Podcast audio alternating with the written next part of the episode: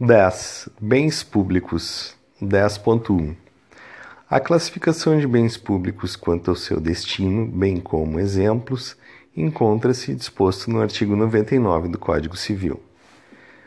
Bens públicos: espécies, bens de uso comum do povo, bens de uso especial, bens dominicais. Exemplos de bens de uso comum do povo: rios, praças, mares, estradas e ruas. Exemplos de bens de uso especial: edifícios ou terrenos destinados às atividades da administração pública e exemplos de bens dominicais, patrimônio disponível das pessoas jurídicas de direito público. Fundamento legal dos bens de uso comum do povo, artigo 99, inciso 1. Fundamento legal dos bens de uso especial, artigo 99, inciso 2. E fundamento legal dos bens dominicais, artigo 99, inciso 3. Todos fundamentos do Código Civil. 10.2 Características dos bens públicos. Inalienabilidade. Os bens públicos não podem ser alienados, salvo as exigências legais. Impenhorabilidade. Os bens públicos não podem ser penhorados. Imprescritibilidade. Os bens públicos não se submetem à prescrição aquisitiva, não podem sofrer uso capião. Não onerabilidade os bens públicos não são suscetíveis de oneração, hipoteca, anticrese, penhor, por exemplo. 10.3. O artigo 20 da Constituição Federal, que determina os bens que pertencem à União, merece atenção, pois sua exigência em concursos públicos é constante. 10.4 a afetação ocorre quando um bem público está sendo utilizado para um determinado fim público, seja pelo uso direto do Estado, seja pelo uso dos indivíduos em geral. Ao contrário, quando um bem não está sendo utilizado para um fim público, disse que ele está desafetado. 10.5 É possível a afetação e a desafetação tácita basta que seja verificada, no caso, a real intenção da administração. Exemplo: um terreno público que não era utilizado passa a ser utilizado para a área de plantio para órgão público de pesquisa. O bem que antes era dominical passa a ser de uso especial, havendo assim a afetação. 10.6 a alienação dos bens públicos possui disciplina geral nos artigos 17 e 19 da Lei de Licitações. A alienação de bens imóveis da administração pública dependerá de autorização legislativa, avaliação prévia e de licitação na modalidade de concorrência, dispensada em alguns casos previstos em lei. 10.7. Uso capião e bem público. A imprescritibilidade atinge quaisquer tipos de bens públicos, ou seja, todos os tipos de bens públicos não, está, não estão sujeitos a uso capião, ainda que o referido bem público não esteja cumprindo sua função social. 10.8. O artigo 183, parágrafo 3 e o artigo 191, parágrafo único da Constituição Federal proíbem os bens públicos da uso capião pro labore. Os bens dominicais desafetados também são protegidos pela imprescritibilidade, conforme se observa do artigo 102 do Código Civil e súmula 340 do STF. 10.9. A impenhorabilidade é relativa a todos os bens públicos, inclusive os dominicais. A impenhorabilidade protege os bens públicos da penhora, do arresto, do sequestro resguardando os bens públicos da alienação comum aos bens privados. 10.10 As terras devolutas são aquelas consideradas que ninguém se apossou, áreas que não foram utilizadas para nenhum fim público. São terras que não possuem localização nem limites muito claros, daí porque não necessitam serem demarcadas ou separadas de outras propriedades. 10.11 As terras devolutas, em regra, pertencem aos Estados. Artigo 26, inciso 4 da Constituição Federal. Mas, de forma excepcional, em razão da segurança, são de domínio da União. Artigo 20, inciso 2 da Constituição Federal. 10.12 As terras devolutas são consideradas como um bem dominial ou dominical porque não possuem nenhuma finalidade pública específica. A qualificação das terras devolutas possui previsão na Lei 601 de 1850. 10.13. A ação discriminatória possui previsão legal e se destina a identificar terras devolutas e a promover a regularização do domínio de ocupantes, conforme Lei 6.383. Segundo a doutrina, trata-se de uma hipótese de submeter à apreciação do Poder Judiciário matéria tipicamente administrativa, tendo em vista o conflito de interesses. 10.14. A propositura da ação discriminatória depende do exaurimento da via administrativa que se destina a verificar a existência dos pressupostos necessários e oportunidade de manifestação de potenciais interessados.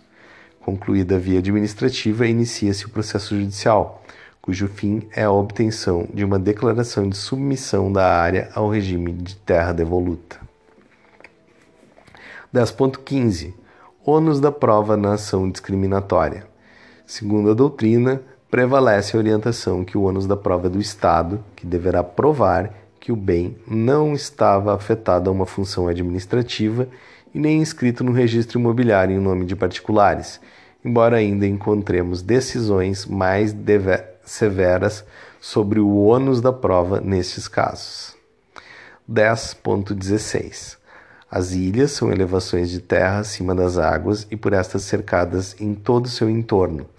Porém, podem ser classificadas como marítimas, fluviais e lacustres, conforme estejam respectivamente no mar, nos rios e nos lagos.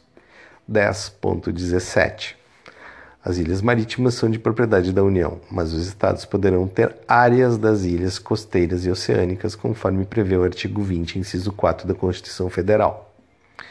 10.18 As ilhas fluviais e lacustres pertencem aos estados membros exceto as ilhas que estiverem situadas em zonas limítrofes com outros países ou nos rios que banham mais de um estado, casos em que tais ilhas pertencerão à União nos termos do artigo 20, inciso 3 da Constituição Federal. 10.10 10.19 Os terrenos da Marinha são bens pertencentes à União, artigo 20, inciso 7 da Constituição Federal. São consideradas as áreas que, banhadas pelo mar ou pelos rios navegáveis, possuem a distância de 33 metros para a área terrestre, contados da linha do pré-amar médio de 1831, Decreto-Lei número 9760 para uh, de 46. 10.20 Os terrenos da Marinha e seus acrescidos são bens dominicais da União e não podem ser confundidos com as praias que são consideradas pela doutrina como bens de uso comum do povo.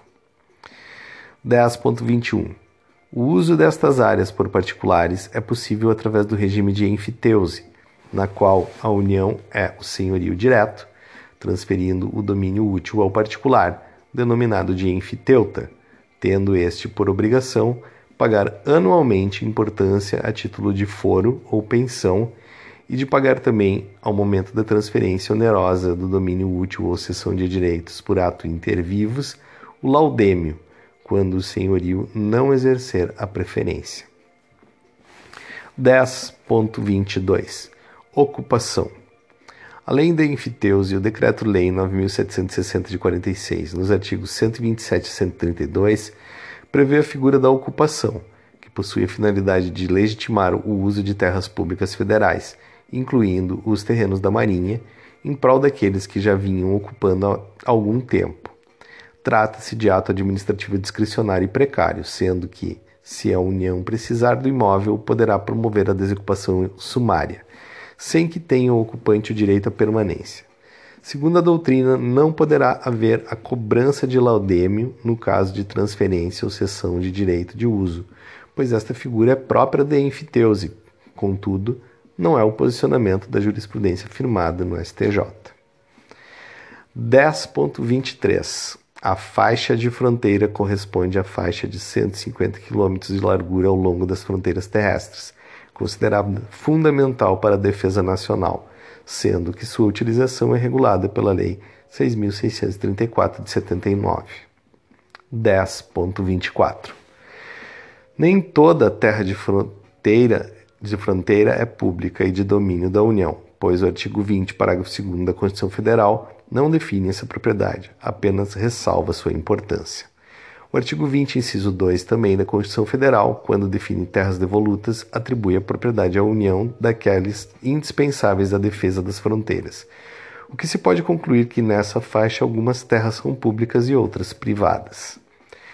10.25 A propriedade privada é admitida na faixa de fronteira reconhecendo-se a submissão ao uso e fruição de bens pelo particular a um regime jurídico diferenciado, conforme se vê na Lei 6.634.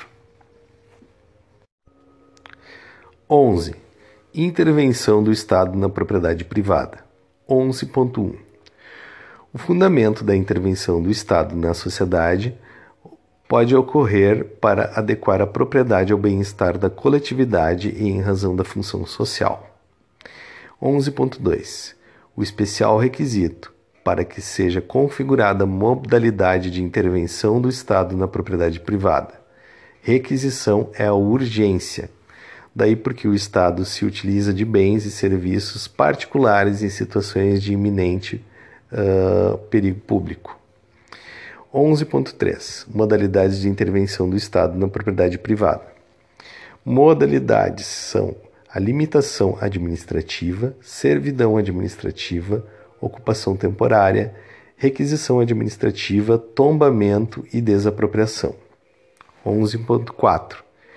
Existem duas modalidades de intervenção. Uma é denominada de intervenção restritiva, quando o Estado impõe e condiciona o uso da propriedade, sem retirar a propriedade do bem do particular. É o caso da limitação administrativa, servidão administrativa, requisição, ocupação temporária e tombamento. A segunda é denominada de intervenção supressiva e ocorre quando o Estado transfere de modo coercitivo para si a propriedade de terceiro, sempre com o fundamento previsto em lei, como ocorre no caso das desapropriações. 11.5 Modalidades de desapropriação. Comum necessidade pública e utilidade pública, artigo 5 inciso 24 da Constituição Federal, ou interesse social, artigo 5 inciso 24 também da Constituição Federal. Modalidade sancionatória, de acordo com a função social da propriedade. Isso está no artigo 184, 191, 182, parágrafo 4, inciso 3, todos da Constituição, ou para o caso do tráfico de entorpecentes, que está no artigo 243 da Constituição Federal. Indireta é o esbulho ou apossamento, seguindo o que está no Decreto-Lei 3.365 de 41. Prazos de caducidade. Modalidade de desapropriação. Desapropriação comum utilidade pública e, necessidade pública. Prazo de caducidade: 5 anos. Fundamento legal: Decreto-Lei 3.365 de 41. Desapropriação comum por interesse social.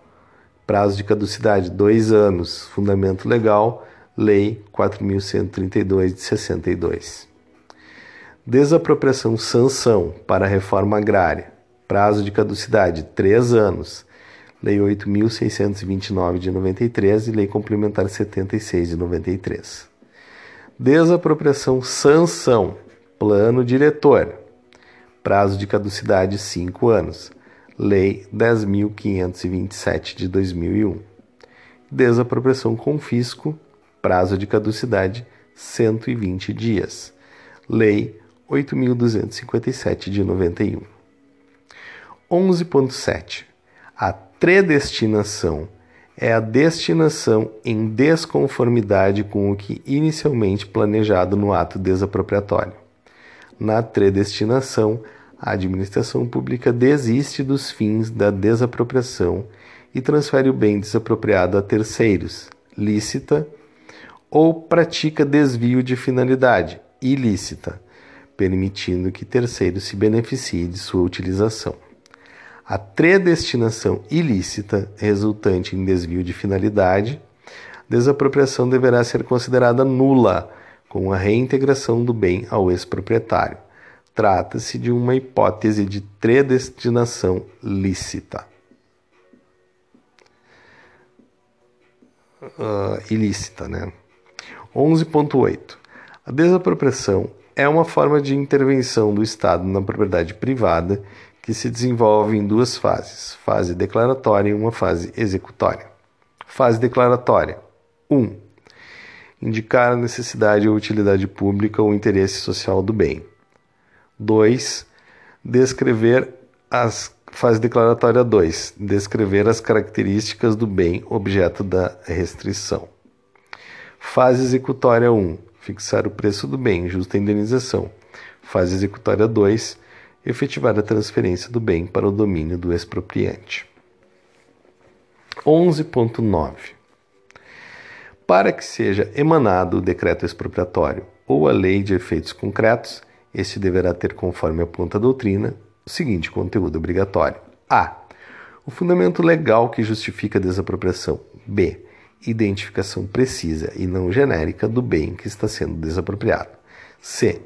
Destinação que será dada ao bem. D. Sujeito passivo, ou seja, o proprietário que está sofrendo a intervenção, sendo que a identificação do proprietário do imóvel é necessária para a desapropriação na via administrativa, vez que na via judicial, quando o proprietário for desconhecido, é necessário processo judicial, artigo 18 do Decreto-Lei 3.365 de 41. E os recursos orçamentários com a finalidade de garantir o pagamento da indenização. 10, 11.10. A desapropriação indireta é realizada sem atender às formalidades legais. Trata-se, na verdade, de um esbulho estatal. 11.11. As indenizações decorrentes da desapropriação em razão da função social da propriedade não é em dinheiro, por tratar-se de desapropriação sancionatória. A indenização decorre através do pagamento de títulos da dívida pública, quando o imóvel urbano, e títulos da dívida agrária, quando o imóvel for rural. Exceção são as benfeitorias úteis e necessárias que são pagas em dinheiro. 11.12 a desistência da desapropriação é possível quando desaparecidos os motivos que provocaram a iniciativa do processo expropriatório, sendo que sua desistência só é possível se ainda não consumado o pagamento, ainda que parcial, da indenização. 11.13 é impossível a desistência se a ocupação do bem tiver provocado alterações substanciais, não possibilitando a devolução nas condições anteriores. 11.14 requisitos que possibilitam a desistência da desapropriação. 1. Um, seja definida pelo expropriante antes de ultimada a desapropriação. 2. Ressarcimento pelos danos causados. 3. Ressarcimento das despesas processuais. 4. Devolução do mesmo bem. 11.5. Importante para os concursos públicos conhecer a denominada Lei do Tombamento, previsto no Decreto-Lei 25 de 30 de novembro de 1937. 11.16 Modalidades de tombamento. Quanto à Constituição, pode ser de ofício, voluntário ou compulsório. Quanto à eficácia, pode ser definitivo ou provisório. Quanto aos destinatários, pode ser geral ou individual. 11.17 O tombamento de um bem não significa que o proprietário não possa mais dispor desse bem. Ele não se torna um bem indisponível. Daí a dica: tombamento de um bem apenas impõe ao seu proprietário algumas regras de como utilizá-lo. 11.18 é possível que o bem tombado seja alienado, contudo, não de maneira livre pelo proprietário, pois há o denominado direito de preferência previsto em lei. O proprietário tem a obrigação de, antes de alienar a propriedade tombada, notificar a União, o Estado e o município onde se situem, para, no prazo de 30 dias, exerça o direito de preferência. 11.19. A inobservância do direito de preferência aos entes federados resultará na nulidade do negócio, além de impor ao proprietário e ao adquirente a multa de 20% do valor do contrato. 11.20. O artigo 12, parágrafo 3 do Decreto-Lei 2537 dispõe que a transferência do bem deve ser comunicada ao Serviço do Patrimônio Histórico e Artístico Nacional. 11.21. No tombamento, além da venda do objeto tombado, é possível também que se exerça outros direitos sobre o bem, como o penhor, anticrese ou hipoteca, conforme dispõe o artigo 22, parágrafo 3 do Decreto-Lei 25 de 37.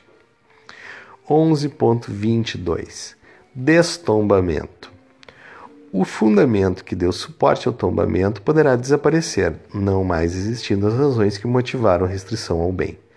Assim, é possível fazer o desfazimento do ato, tombamento, mediante cancelamento do ato de inscrição, ou como prefere alguns, o destombamento. 11.23 O cancelamento do tombamento se dá pelo desaparecimento dos motivos que ensejaram a restrição do Estado na propriedade e não pela indenização.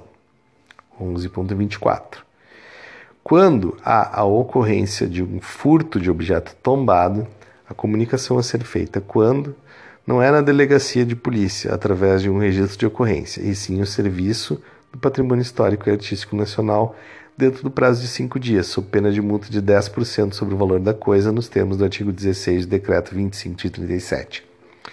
11.25 Prevalece na doutrina brasileira o entendimento de que o tombamento do bem não gera direito à indenização. Contudo, a doutrina ainda aponta ressalvas, admitindo que em certos casos é possível a indenização. 11.26 Proteção ao patrimônio cultural e histórico. O tombamento não é a única maneira de proteger o patrimônio cultural brasileiro, pois este também poderá se dar através da ação popular, artigo 5 inciso 73 da Constituição Federal. Direito de petição, artigo 5 inciso 34 da Constituição Federal e Ação Civil Pública, Lei 7.347 de 85. 11.27. A limitação administrativa é uma das formas restritivas de intervenção do Estado, tratando-se de determinações gerais do poder público a proprietários indeterminados consistentes em impor obrigações de fazer, obrigações positivas ou de deixar de fazer, obrigações negativas, com o objetivo de assegurar que a propriedade atenda a sua função social. 11.28 são características das limitações administrativas. A. São atos administrativos ou legislativos de caráter geral. B. Possui o caráter de definitividade. C. Possui motivo vinculado a interesses públicos abstratos. E D. Ausência de indenização. 11.29 A servidão administrativa é uma forma de intervenção restritiva na propriedade que implica a instituição de direito real de natureza pública sobre coisa alheia, de maneira a impor ao proprietário a obrigação de suportar uma restrição parcial sobre o bem de sua propriedade em benefício de um serviço público ou de execução de uma obra. 11.30 O objeto de uma servidão administrativa deve ser um bem imóvel e alheio. 11.31 Segundo a doutrina, servidão administrativa incide sobre bens privados, mas não há impedimento que em situações excepcionais possa incidir sobre bens públicos. 11.32 Cuidado com as expressões sempre e nunca dentro das questões, pois, em razão da complexidade do direito brasileiro, pode levá-la a erro.